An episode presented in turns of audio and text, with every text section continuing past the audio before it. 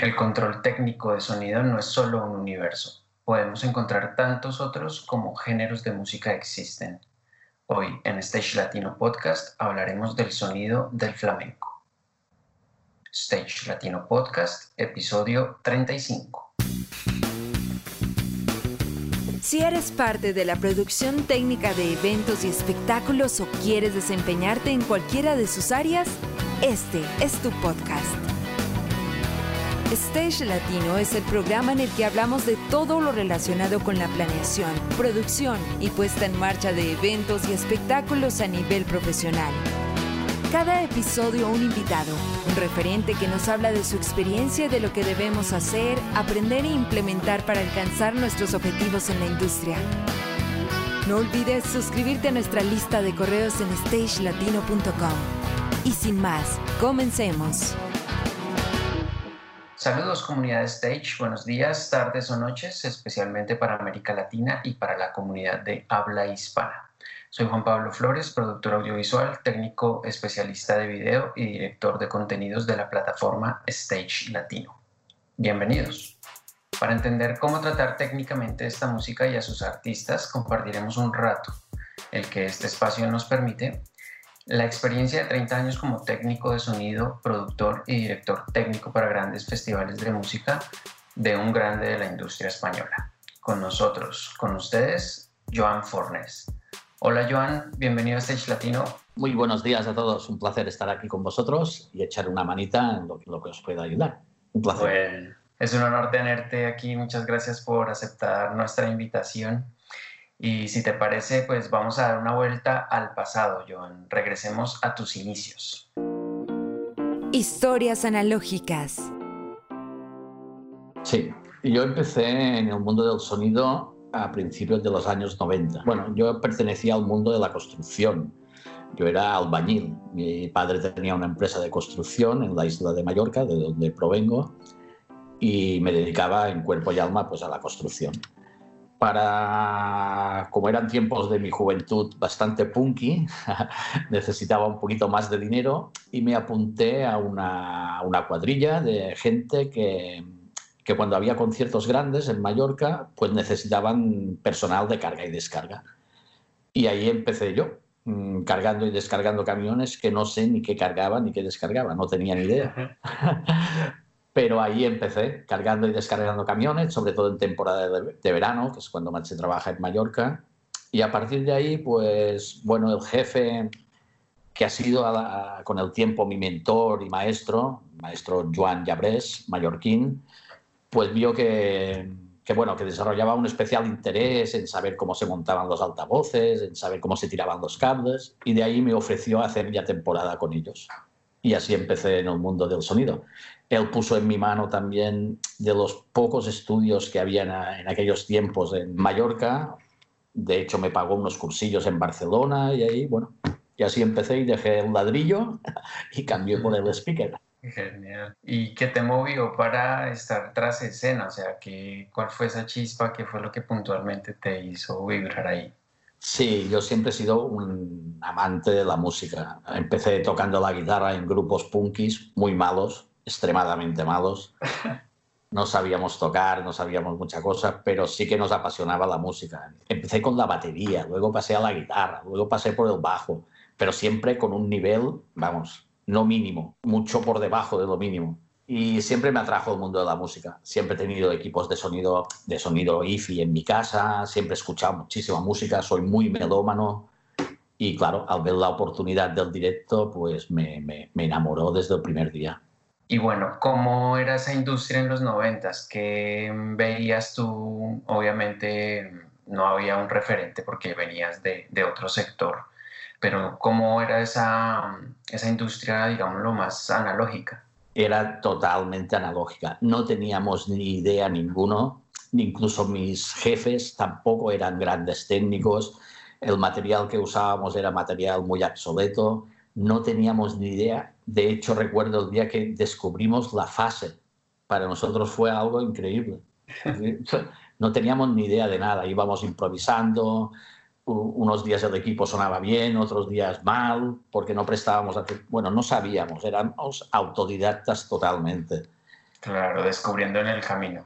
En el camino, sí, sí, era la época de grandes altavoces enormes, los Eastern KF 550, que pesaban 170 kilos cada caja. Era todo muy rudimentario, muy... no había muchas clases de micro, había lo que había, 58, 57 y algún condensador pues, innombrable. Las mesas eran enormes. Eh, bueno, un poquito precario todo, pero... Claro. Perdona, ¿qué tipo de festivales se hacían o qué tipo de eventos estabas ahí trabajando? Sí, allí en Mallorca lo que, lo que predomina es la fiesta popular de pueblos, fiesta mayor. Uh, verbenas, orquestas, bailes hasta, hasta que salía el sol. De, ahí recogíamos y nos íbamos al siguiente pueblo. Y conciertos grandes, pues sí, en aquella época venía Celtas Cortos, Luz Casal, uh, grupos que salían de la movida madrileña de los 80 y despuntaban un poquito. Pero claro, en aquel tiempo no se viajaba ni con sus equipos ni nada. Es decir, venían a Mallorca, nosotros le montábamos lo que podíamos los pobres hacían lo que podían y todos, bueno, buena voluntad, buen ambiente y, y así, así tirábamos. ¿En qué momento haces esa transición a, a, Barcelona? ¿Cómo haces o se traían esos equipos de fuera a, a la isla? ¿Cómo viviste esa transición? Hasta finales de los 90 todo se hacía con lo que había en la isla. No, luego sí que grupos ya mucho más importantes, internacionales, como yo sé, Sting, UB40, Level 42, estos sí que venían con sus producciones y gran parte de sus equipos de sonido e iluminación. La otra parte nacional no. Nacional todo se hacía con los equipos que, que teníamos en la isla. Luego empecé a través de un contacto, un amigo aquí en Barcelona, había una empresa uh, muy potente, se llamaba Sonet, que tenían el famoso turbo, flashlight y floodlight, y me contactaron para hacer una convención de automóviles en Mallorca. Querían tener a alguien de personal mallorquín. Entonces esta empresa me contactó, empecé a trabajar con ellos, les gustó mi manera de trabajar y, los, y poco a poco me iban llamando para hacer fines de semana o festivales en Barcelona, Cataluña. Hasta que el 31 de diciembre de 1999, es decir, el último día del milenio, estábamos haciendo la fiesta de fin de milenio aquí en Plaza Cataluña y ese día decidí quedarme aquí. Decidí mmm, con lo que llevaba puesto, una maleta, cuatro discos, unos auriculares, nada. decidí que quería seguir en este mundo, que quería prosperar, que quería crecer y en Mallorca la cosa estaba limitada a la isla. Entonces decidí quedarme aquí y la verdad es que me, bueno, me ha funcionado, me alegro. Ahí ya habías tenido alguna capacitación, ¿cierto? Ya habías tenido algún cursillo o algo. Sí, cursillos muy básicos, un, híbrido entre estudio y directo, pero sí, había una empresa muy que tengo mucho que agradecer, que estaba en Manresa, se llamaba Crash, Crash Studios, y había un señor que sabía mucho, enseñaba muy bien, era, ya te digo, híbrido entre estudio y directo, pero bueno, me sirvió muchísimo. Descubrí la fase, Dios mío, cómo descubrí muchas cosas que digo, ostras, cuántas cosas hemos hecho muy mal, pero bueno, eran las herramientas que teníamos en ese momento. Y entonces llegas a Barcelona, te instalas y conoces eh, alguna empresa, te vinculas o sigues haciendo freelance? ¿Cómo se desarrolla ahí tu, sí, tu camino? Sí, los primeros meses fueron muy duros, muy, muy duros. No tenía contactos, conocía muy poca gente, no tenía ni un duro. Me había separado de mi mujer, se había quedado en Mallorca, así que fueron muy duros. Pero poco a poco, la verdad es que tuve mucha suerte. En tres meses eh, contactó conmigo un rock manager de un grupo de versiones muy curiosa de aquí que se llamaban Azucarillo Kings. Todavía están en activo. Eran una gente de fiesta, pero que se hacían 90, 100 bolos al año. Entonces me cogieron de técnico de front of house. Mm, con ellos crecí bastante, conocí mucha más gente y ese mismo año, una empresa de sonido de aquí de Barcelona, uh, Chroma 440, me propuso llevar la dirección técnica de, de, la empresa. Acepté y ahí estuve como 10 años. Vale, Siempre. Más o menos hiciste carrera allí. Sí, sí, sí. Y esto me dio oportunidad de conocer artistas, en fin, ya, ahí ya todo fue más fácil. Digamos que vivencia tienes ahí como muy especial con Chroma, me imagino. Pasaste por las diferentes áreas de, de sonido y te conectaste más con el front of house, con monitores o, simplemente eres versátil para todo? Soy versátil para todo. Lo que pasa que en esta empresa, en Chroma 440, un día fuera de España conocí los equipos Adamson. Entonces le hablé a mi jefe de estos equipos Adamson, los primeros Line Array, que se veía todavía muy poco el sistema Line Array. Y como la distribución central en Europa estaba en, Metz, ahí en Francia, mi jefe hablaba perfectamente francés. Eh, bueno, la cuestión es que en poco tiempo estábamos llevando la distribución Adamson en España. Entonces me metí mucho en el mundo de ajuste de equipos y tal. Pero un día de estos que estás en casa y piensas, eh, tomé la decisión de que yo no quiero dedicarme a ajustar equipos, no me importa la fase. Yo mm, soy mezclar. Para mí la mezcla, sé lo que sé, tengo mi oído, mm, es lo que me produce más satisfacción, es lo que me gusta, es donde más cómodo estoy. Más orgánico, no tan eléctrico.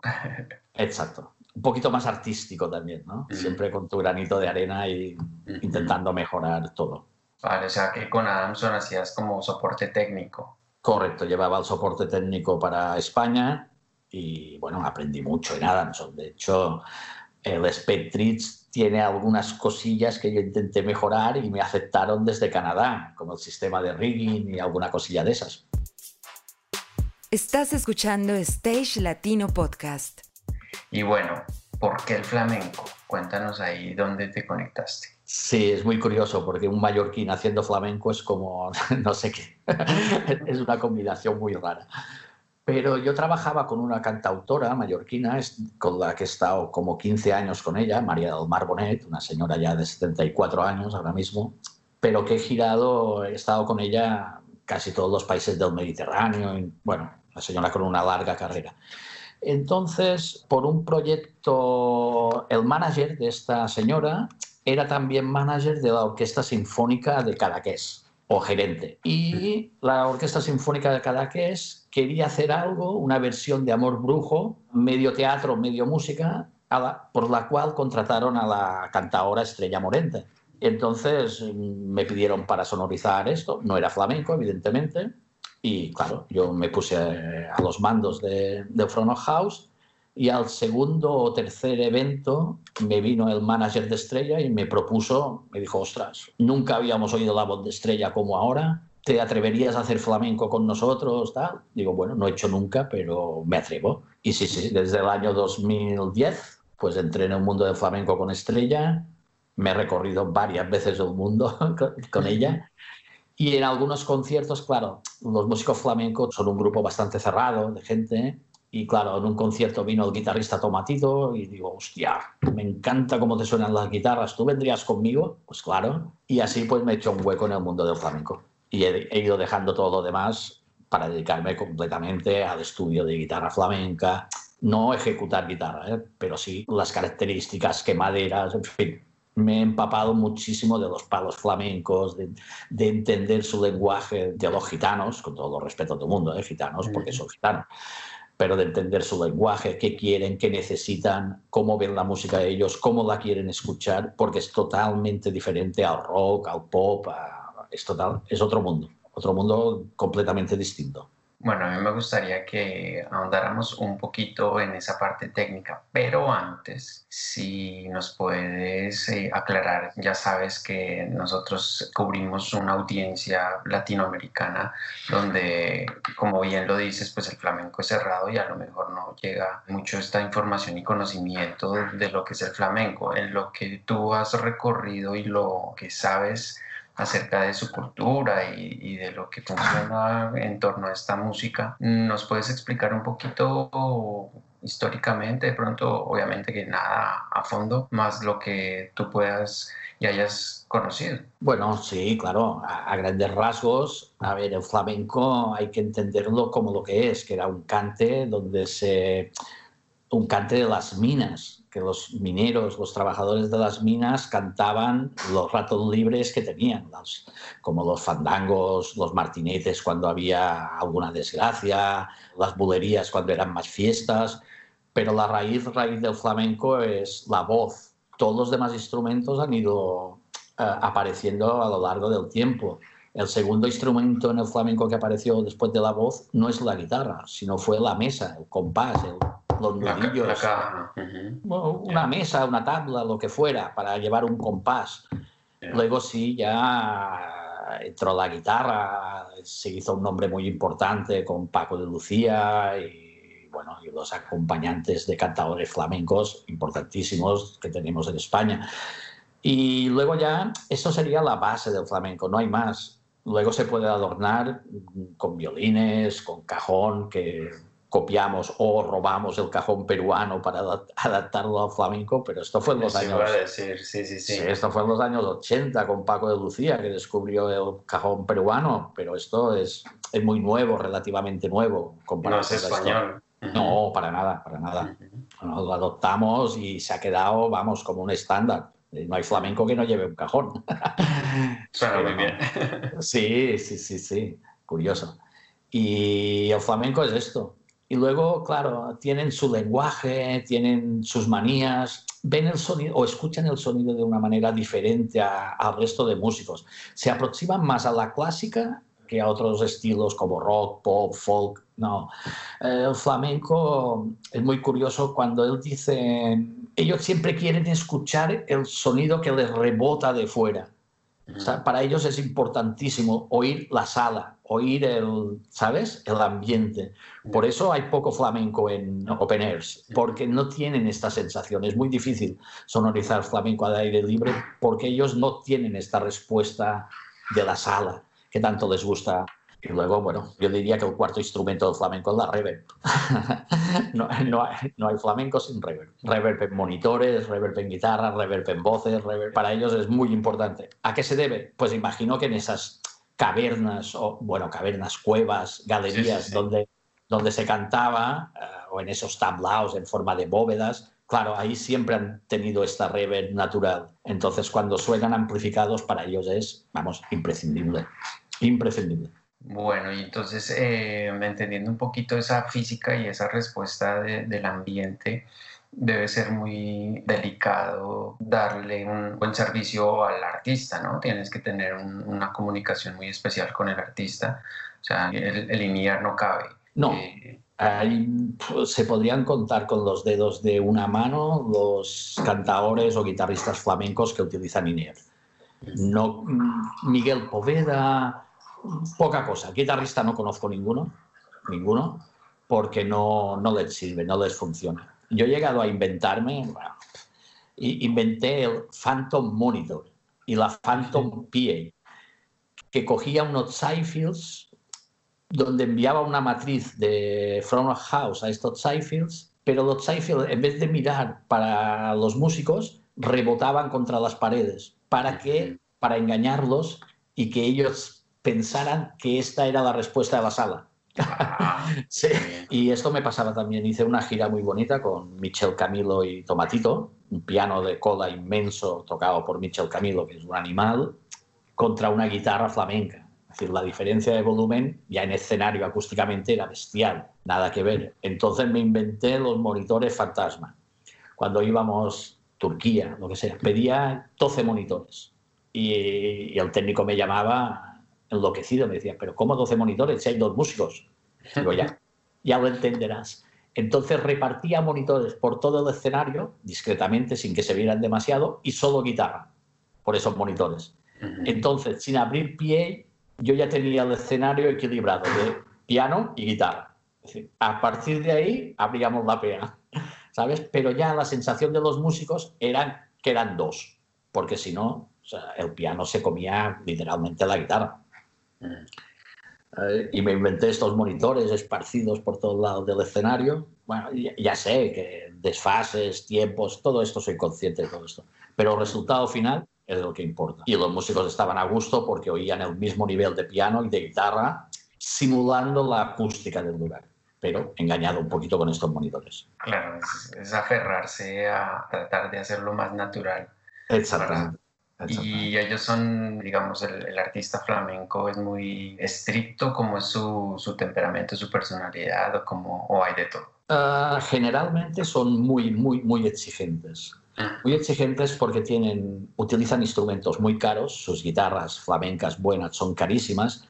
Ellos conocen perfectamente el sonido de su guitarra, entonces cuando tú intentas amplificarla, pues pasa lo mismo que con la música clásica. Nunca consigues el sonido de un Stradivarius a través de un micro o nunca consigues reproducir exactamente de un fagot o de un violín o viola.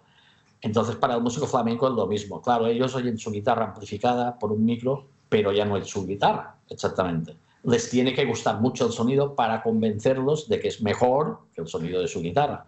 Entonces, hay que trabajar mucho qué monitoraje se utiliza para un guitarrista o un cantador.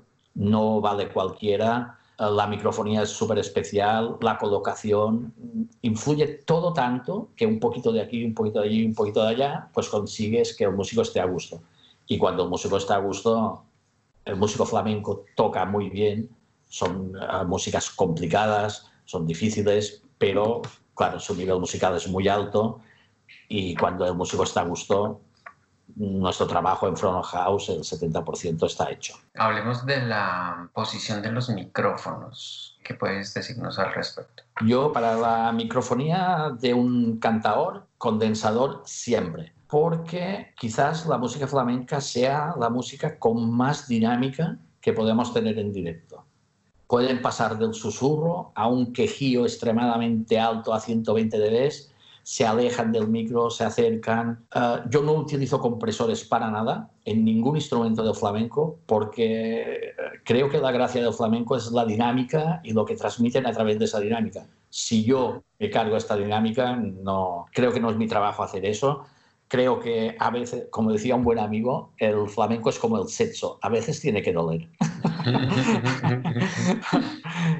Y eso, y micrófonos, para mí el micrófono especial para la guitarra es el Neumann, el Neumann KM184, aunque sé que hay muchos micros mejores, pero también hay que jugar con la capacidad de entender del músico. El músico gitano, flamenco, está acostumbrado a ver un Neumann KM184. Tú le puedes cambiar por un Schoeps, por un DPA, por lo que sea. Mejor o 40 veces mejor. Pero ya generas una desconfianza en el músico. Por eso es, importante uh, respetar su comodidad y, bueno, estamos hablando de un micro, un KM184 es un muy buen micro.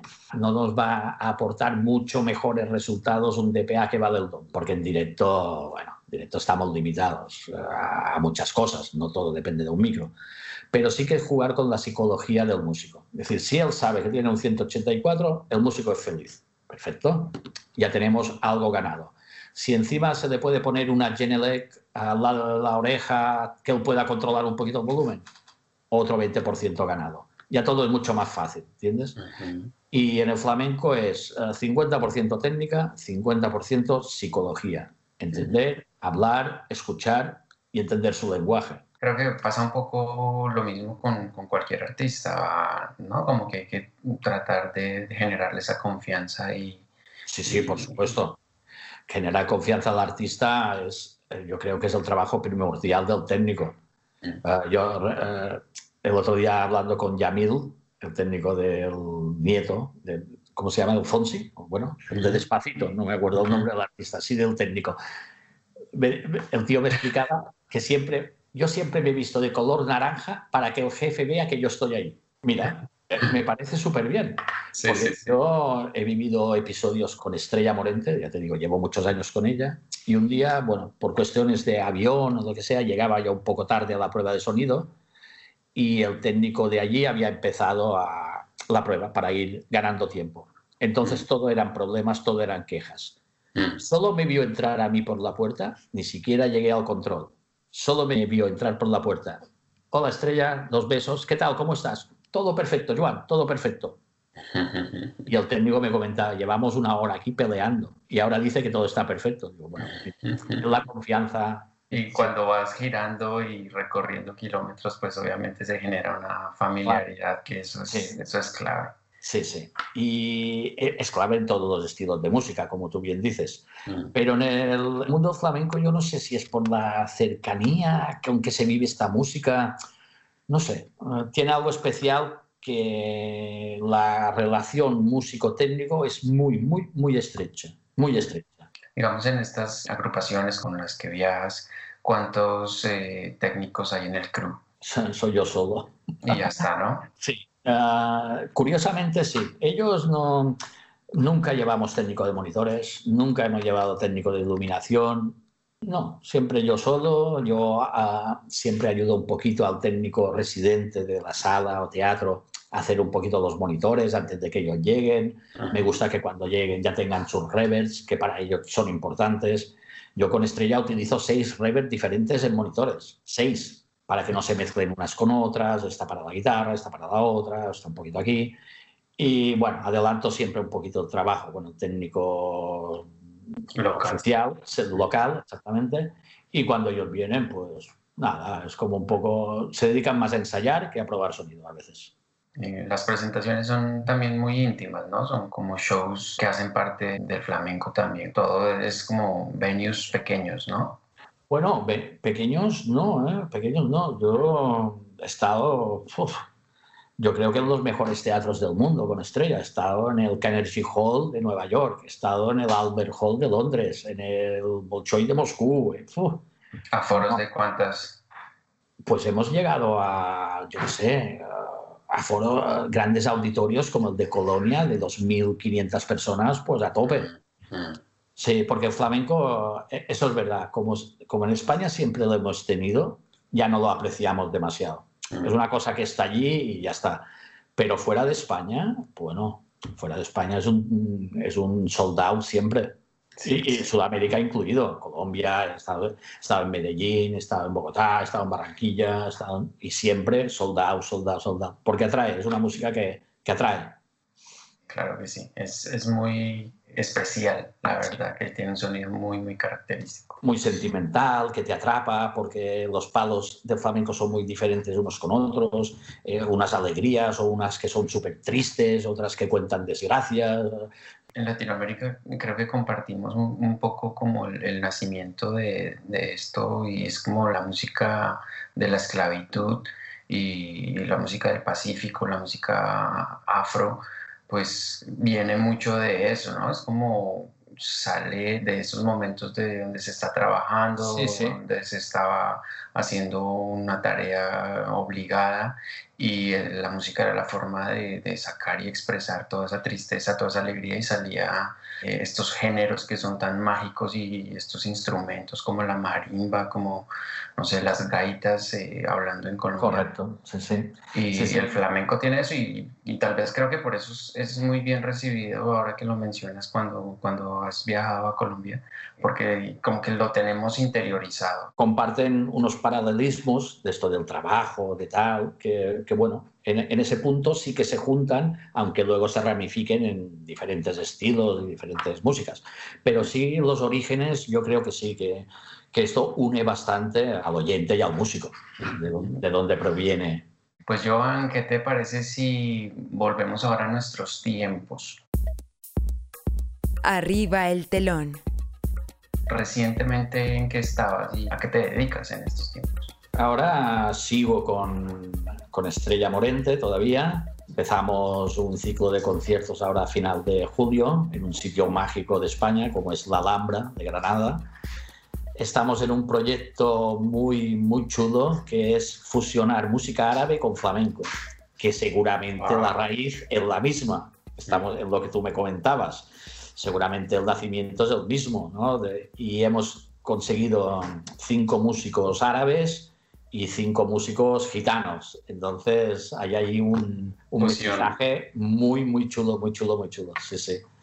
Y sigo con la producción de, de festivales aquí en Cataluña, como el Cruilla. Cruilla, ¿no? Este año está un poquito más complicado, pero bueno, sigo ahí, sigo ahí. Mm. Me dedico básicamente a esto. Luego también estoy con un grupo de chicas, las, mica, las migas, que son cuatro chicas jóvenes haciendo flamenco pop, no es flamenco tan ortodoxo, sino ya es mucho más modernito y tal. Pero bueno, son unas chicas que fuera de España también triunfan muchísimo, sobre todo en Europa, en norte de Europa, muchísimo, Sudamérica también. Y bueno, vamos haciendo cositas con ellas, y tienen varias formaciones, porque en principio son ellas cuatro, dos guitarras, violín y voces, pero a veces, dependiendo, se acompañan de una percusión, de un contrabajo. En tienen un espectáculo muy elegante, muy bonito, muy chulo, y bueno, van saliendo cosillas. Hablando ahora del, del Cruilla, llevas eh, allí ya varios años trabajando como productor técnico, ¿cierto? Además de, también hacer front of house. Sí, creo que este era el quinto año y este año solamente me he dedicado a diseñar un poquito los equipos de sonido de cada espacio. Cruilla va a ocupar nueve espacios en Barcelona, nueve espacios, algunos serán para 400 personas, otros para 800 que seguramente esto va a cambiar dentro de poco por la legislación y habrá que readaptar equipos. Bueno, pero solamente he hecho esto, no, no hago producción, sino decir aquí montaremos esto, aquí esto, un poquito poner orden y ya está. Y de estar de front house aquí en el pueblo español, pues casi todo julio. Y esa experiencia como productor técnico antes de todo este tema de, de sanidad, ¿cómo lo llevabas? Cuéntanos un poquito del tema de la producción. La verdad es que yo no había hecho nunca producción técnica de festivales de este nivel. Porque Cruïlla es un tercer festival más grande de Cataluña, de los grandes de España. Entonces no tenía ninguna experiencia, pero eh, la persona que me lo propuso confiaba en mí. Y los dos primeros años los pasé fatal, fatal de enfermar, sí, sí, sí. Bueno, mi mujer preocupadísima, no comía, no dormía, todo me preocupaba mucho, hasta que un día entendí, a ver, esto todo se arregla con dinero y no es mío. Es decir, ¿para qué voy a discutir tanto con un artista si total, si él pide otra mesa y hay otro señor que está dispuesto a pagarla? ¿Para qué voy a discutir yo tanto? Se le paga y ya está. ¿Entiendes? El dinero no es mío. Y, si no se puede, pues el festival dice no se puede y ya está. Tampoco es. Sí, hay que ponerse la camiseta hasta cierto nivel. Exacto. Y hasta entender esta mecánica, pues los dos primeros años para mí fueron muy duros. De hecho, el primer año dije, no lo hago nunca más, quiero dormir tranquilo. Pero luego, claro, ves que todo sale bien, digo, venga, va, lo pruebo un año más. El segundo también lo pasé bastante mal. Luego ya, ya te haces tu plantilla de ordenador, ya hablas de otra manera. Bueno, todo va la experiencia de otros años y dices, si al final todo se resuelve, si al final todo el mundo quiere trabajar, los últimos años han sido ya muy fáciles, muy fáciles. Y le vas cogiendo un gustillo y más relajado, disfrutando más de la música que, que oyes. Y bueno, bien, bien. Y se, le, y se le pilla el puntillo y es, es un mundo muy... Me interesa muchísimo. Es decir, quiero redirigir un poquito, ya que voy a cumplir en breve 52 años, ya no estoy dispuesto a cargar muchos camiones. la, espalda la espalda no me deja y quiero redirigir un poquito mi carrera ahora sí hacia la producción técnica de festival. Igual, ¿el flamenco siempre estará ahí o, Siempre. Sí, flamenco forma parte de mi vida. Sí. Mm. Les tengo tanto que agradecer, les estoy súper agradecido. Y, y, bueno, a mí esta música me enamoró y sigo escuchando flamenco en casa y me encanta. Mm, Esto siempre forma parte de mí. Sí. Tienes una colección de guitarras también, ¿no? Tengo una colección de guitarras eléctricas y algunas flamencas firmados por músicos flamencos importantes y dedicadas. Bueno, sí. Pero la guitarra lo tengo como hobby más de colección que de musical. ¿eh? Ben Joan, y con el Cruilla, hablemos un poquito de cifras. ¿Cuántos escenarios hay? ¿Cuántas personas asisten? Eh, ¿El PA o la amplificación se hace para, para cuántas personas? Sí, en, un festival normal, no, no hablemos de este año, porque este año no, no cuenta, sí. pero, pero en un festival normal tenemos cinco, grandes, cinco escenarios, tres muy grandes, digo muy grandes porque la capacidad es para 25.000 personas. Entonces utilizamos, o siempre que puedo, de, hecho, está mal dicho, sería siempre uh, intento que los equipos sean de acoustics. Para mí es el, no porque yo lo conozca más, porque al final yo no mezclo a nadie en el festival, ah. pero sé que es un equipo que no tendré problemas con ningún artista. Sé que tengo el distribuidor oficial de L Acoustics en Barcelona, que si me falta algo me lo solucionarán. Sé que hay empresas, muchas empresas que tienen el acoustics, entonces siempre he optado por estos sistemas. Desde el K1 del escenario principal, que montamos 18 K1 por lado, y hasta los otros escenarios que son eh, con K2, con 16 K2 por lado. Los otros escenarios más pequeñitos, pues utilizo D&B. Más que nada para repartir un poquito el trabajo en empresas amigas amigas en empresas de Barcelona para que no lo haga todo una empresa o dos, sino repartir un poquito el trabajo. Entonces, uno de los escenarios se hace con D&B y otro con Electro Voice, el más pequeñito de todos. Pero bueno, intento repartir el trabajo, pero manteniendo un mínimo muy alto de calidad en todo lo que pido a las empresas para no tener problemas. Mm. Para curarme en salud y que el artista que viene de fuera pues, se vaya contento. Es un festival que ha pasado gente muy importante, desde uh, Prophets of Rage, Kylie Minogue, uh, Jamiroquai, Pet Shop Boys, Prodigy. Son artistas de primer nivel que tienen que utilizar nuestro PA, nuestras mesas si las necesitan. En fin, no, no podemos ofrecer cualquier cosa, sino que tiene que ser de, de primer nivel. ¿Y cómo te va con el tema de iluminación, eh, video? ¿Cómo te organizas con efectos, con todas estas otras áreas? Un, un, gran amigo mío, profesor, mentor mío, me dijo, lo importante no es saber, sino tener el teléfono de quien sabe. Y yo tengo esos, yo tengo esos teléfonos. Yo de iluminación sé poco, conozco lo básico, pero sé quién tengo a mi derecha para, para que me solucione las cosas, igual en vídeo. Uh, yo entiendo poquito de vídeo, pero en cuanto veo algo, tengo mi mano derecha. Uh, Nico, vamos a ver todo esto. Entonces, yo sé mis limitaciones. E igual en el festival yo tengo un tío exclusivamente dedicado a RF de todo el festival. Mm. Un tío ahí 24 horas pendiente de que toda la RF llegue sin problemas a todo el mundo. Pues eh, como yo mis limitaciones en RF las conozco, pues bueno, yo me dedico a otras cosas, se van repartiendo trabajos, rodearse de buena gente, rodearse del mejor equipo y ya está. Y a triunfar. El Rider. Pues bueno, vamos a ese tema, eh, la caja de herramientas. Cuéntanos cómo preparas tu caja de herramientas, qué son esas cosas que no pueden faltar a la hora de alistarte para un bolo, para un show la verdad es que mi caja de herramientas es reducidita, ¿eh? es reducida. Pero si hablamos de nivel gira o nivel concierto, que voy a sonorizar a, a, Estrella Morente, por ejemplo, yo llevo muy poca cosa. No soy muy amigo de plugins, no utilizo plugins en directo, muy poquitos. Lo que sí llevo es una tarjeta, una Apollo Twin, que la voz de Estrella va directo a la tarjeta. De ahí con un simulador de Solid State Logic, y un distressor, pero esto lo llevo siempre. Y luego en mi caja de herramientas hay un rotulador y unos auriculares buenos, nada más. Bueno, ¿y software? ¿Con qué software te apoyas? Igual lo de las plantillas, el Excel, eh, todas las, las, otras cosas, ¿no? Pero para, para festival, para producción, sí. utilizo el Trello. Trello es como una, sí, una organizadora de bases de datos y esto, y ahí me hago mi ficha de cada escenario con sus artistas y tal. Es el software que más utilizo ahora en, para producción técnica. El Trello y, poca cosa más. Sí, ahí lo tengo. Sí, sí, sí. Ahí compartes información en tiempo real. Correcto, sí. Pongo a cada delegado de escenario, a cada stage manager en copia, todo el mundo ve los progresos de cómo van las negociaciones con los equipos, todo el mundo está al día, mm, funciona muy bien.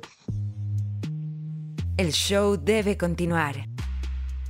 ¿Qué anécdotas recuerdas que te hayan dejado un gran aprendizaje? Cuéntanos alguna situación que te haya llevado así al límite. Uf, uf, hay tantas. Pero bueno, siempre saco una que es muy, no graciosa, porque dependía el concierto de esto. Pero tuve que fabricar literalmente desde cero un conector RCA. Es decir, sin tener nada, tuve que fabricarlo con una lata de Coca-Cola, recortando un trocito de chapa, llenándola de estaño, con unas agujas haciendo el vivo.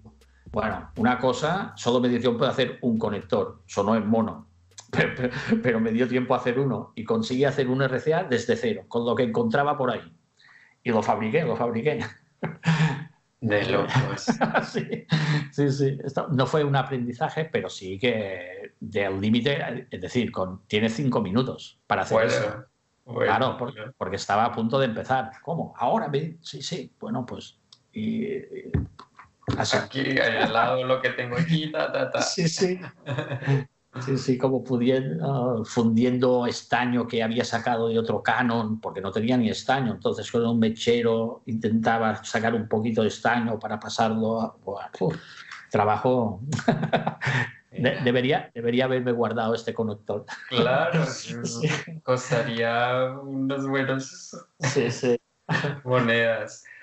Y, alguna otra experiencia que haya sido memorable, que digas, eh, oye, qué cosa, cómo me hizo vibrar y, que se te aguaran los ojos. A ver, como he trabajado en tantos festivales, porque aparte de la producción técnica de Cruilla, pues llevo muchísimos años haciendo el Sonar, Primavera Sound y estos grandes festivales de aquí. Entonces he coincidido con técnicos muy buenos, muy buenos, he aprendido mucho me acerco mucho a ellos, intento ser lo más amable. No sé qué pasa que en España cuando viene un grupo de fuera, eh, todo el mundo viene súper enfadado. Es los técnicos ah, que parece que te vayan a morder en cualquier momento. No sé por qué, no, no entiendo por qué. Pero siempre intento acercarme a ellos, hacerme amigo, preguntarles cosas y la verdad es que, bueno, con esto he aprendido muchísimo, muchísimo, muchísimo. Desde que una cosa que de las que más he utilizado es, yo en flamenco, mira, como te he dicho antes, si en monitores utilizo 5 o 6 reverbs, en PA utilizo una, para todos, la misma. Y ah. esto lo, aprendí del técnico de, de, Mr. Martin, el técnico de Van Morrison. El técnico de Van Morrison me dice, yo lo que quiero es crear un solo ambiente, yo no vengo aquí a hacer efectos de nada, no necesito, esto no es música, es música para escuchar y necesito crear un ambiente. Entonces utilizo una reverb para todo el mundo o para quien necesite. Ostras, lo probé y es una de las cosas que más me funcionan y las, de las que más orgulloso me siento. Porque muchas veces me he encontrado técnicos que, pero ¿cómo solo utilizas una? Ya ves, mira cómo suena. Es crear ese ambiente y darle este puntito de grandiosidad, de amplitud al sonido. No, el flamenco no necesita de efectos de delays, ni ecos, ni flangers, ni nada. Mm. dar esta, dar esta profundidad, este 3D en la mezcla y ya está. Esto es de las cosas que más mm, orgulloso estoy de haber aprendido de técnicos así importantes. Stage Latino Podcast. Pues acercándonos al final de este episodio, eh, cuéntanos cuál es tu apreciación con respecto a la reactivación del sector, cómo es la unión de los trabajadores, las oportunidades laborales, en fin. Este es un tema muy complicado. Esto, desgraciadamente, nuestro sector es un sector que no está ni reconocido legalmente, ni laboralmente, ni tampoco hay una unión entre nosotros para nada. Se, lo veo todos los días. Estoy, hubo un momento que estaba afiliado a cuatro sindicatos diferentes, que no se entendían entre ellos. Estoy en no sé cuántos grupos de WhatsApp donde unos pelean con otros. Es decir, es un sector muy complicado, no está regulado, será muy, muy difícil regularlo y más con lo que está pasando ahora, pues eh, lo, vemos, lo vemos de cerca y lo tocamos con las manos, que no estamos unidos, unos quieren una cosa, otros quieren otra, mm, está muy complicado. Hace falta caminar un, un, trayecto más, más largo, ¿no? Si no se pone remedio y no se sientan todos y, todos dan un poquito brazo a torcer, veo o auguro un mal, un mal futuro para nuestro trabajo. Mm. Porque no tenemos, bueno, ya se ha visto ahora, ayudas pocas, eh, valoración ninguna, somos invisibles, somos inaudibles. Y si seguimos así, que veo que vamos a seguir así porque no nos entendemos, mm, no presagia bien el futuro, ¿no? ¿Se identifica qué grupo esté haciendo la vocería de, la parte de todos los técnicos? ¿Quién esté hablando por todos los técnicos? No, están hablando mucha gente en nombre de muchos técnicos, pero por separado. Eh, estos cabezas de, visibles de sindicatos como ATAC, como Tecnicat, uh, CNT o no sé, ya me he perdido tantos hay que ya no sé ni los nombres. Eh, es que parece que tengan odio entre ellos. No se sientan a hablar y decir, para según qué propuestas, para tirar el sector adelante, tenemos que juntarnos todos. Luego internamente ya nos pelearemos, pero que a ojos de la sociedad, a ojos del gobierno, seamos uno. Yo creo que esto es básico, que sería empezar de esta manera, pero veo que no, que no, ¿eh? que no se entienden, no quieren dar su brazo a torcer ni un milímetro, entonces yo no apoyo tu manifestación porque tú dices que los autónomos deben desaparecer. Bueno, vamos a apoyar todos, vamos a hacer todos una sola fuerza y luego ya internamente ya discutiremos nosotros lo que queramos. Pero yo creo que es esencial, primordial y súper necesario dar la imagen de que somos uno. Aunque luego nos tiremos las cosas, los trastos, ¿sabes? Pero dar esa imagen y no, no se consigue. Bueno, pues que quede ahí también como una recomendación y ojalá los, los que nos escuchen pues de la comunidad española, pues eso, tomemos un poco de iniciativa de unirnos. Ojalá, porque, pues, a la estoy, hay que unirse. Eh, es que estoy convencido que este es el primer paso. Sin este primer paso no hay otros. Ya lo dice el viejo refrán, ¿no? Divide y vencerás. Bueno, pues nosotros estamos súper divididos. No podemos luchar contra nadie porque siempre perderemos, porque estamos divididos entre nosotros. Tenemos que, tenemos que decir tampoco exactamente lo mismo ni pensar exactamente lo mismo, pero tirar para el mismo lado, por lo menos. Exacto, ir todos en una dirección. Luego en ese camino, en esa dirección, ya discutiremos qué es bueno o qué no, o qué me conviene o qué no. Pero avanzar todos en esa dirección. Porque si, si nos vamos bifurcando unos por aquí, otros por allá, entonces menos visibles somos para nadie y menos importamos. Porque una cosa es ah, luchar contra una sola fuerza grande que contra 10, 12 fuerzas pequeñitas desperdigadas sin ton ni son. Para ellos, para el gobierno, digo el gobierno sin maldad, pero para quien sea, es mucho más controlar la separación de estos grupos, es más fácil para ellos que si no todos fuéramos uno y reivindicáramos todos lo mismo. Claro, para tener un, un apoyo, ¿no? Porque al final lo que se necesita es eso en estos momentos que están complicados. Bueno, pues es eso. Estamos en unos tiempos difíciles y les enviamos mucho ánimo a todos los colegas del gremio y hay que continuar resistiendo y poniéndole buena cara a la vida porque eso sí también no puede faltarnos, ese entusiasmo. Y bueno, para, para ponerle un, tonito más ameno, estás haciendo cursos y algo de formación, ¿cierto? Sí, sí. Eh, hace poco contactó conmigo la plataforma esta digital, culturbotsis.com, a ver si quería montar alguna cosilla. Y bueno, como pienso que, por lo que veo, siempre la reverb es la gran olvidada. Todo el mundo llega a su mesa, carga el primer preset, dale reverb y ya está. Y, nadie presta atención. Y para mí eh, la reverb es súper importante. Como digo en mis cursos, es nuestro instrumento, el mi instrumento. Mm. Y mi instrumento tiene que sonar a tiempo, mi instrumento tiene que sonar afinado, mi instrumento tiene que sonar bien ecualizado. Mm, hay que prestarle mucha atención. Y esto es lo que intento hacer entender y ayudar a la gente a ver, a entender, a usar la reverb. Y la verdad es que me, tiene muy buena aceptación y funciona, funciona muy bien. Y también he estado dando algunos charlas sobre la sonorización del flamenco. Y, bueno, lo que pasa es que para mí hablar en directo es un poquito complicado. Pero bueno, mm, estamos ahí. Cada vez que me lo piden, pues yo digo que sí, preparo un cursillo diferente y bueno, ahí estamos, con tal de ayudar. Bueno, nosotros tenemos también una iniciativa, vale la pena decirlo al aire, estamos organizando pues un, un, set de cursos que saldrá al aire próximamente y pues eh, aprovecho para hacerte la invitación y no es en directo, entonces ahí tenemos algo a favor para que podamos eh, organizar algo y pues te invitamos a, a ser partícipe de, de esto. Eh, acepto inmediatamente y gustosamente. Bueno, qué alegría. Toma nota. Bueno, por último, ¿qué consejo le dejarías a nuestros oyentes? Compartámonos algunos tips o recomendaciones. A ver. Recomendaciones. Ah, la principal, inevitable, imprescindible, escuchar música. Hay que escuchar música. Sé de muchos técnicos de sonido que no escuchan música. Si no escuchas música, no puedes sonorizar correctamente, no puedes poner tu, tu pequeño grano artístico y ayudar y sumar a una banda. Hay que escuchar mucha, mucha música. No oír, escuchar. Escucharla, el mismo disco una y otra vez, cómo suenan, cómo se han grabado, cómo los planos que tienen. Hay que escuchar mucha música. Y luego, como segunda y no menos importante, lo has nombrado tú antes, empatía empatía, sonrisa, buena cara, ganas de aprender. No puedes ir de sobrado. Nadie es, tú no sabes más que nadie, nunca sabrás todo, siempre hay algo que aprender, siempre, hasta del más novato te puede dar un tip, una idea, un input y decir, ostras, no había caído nunca en eso.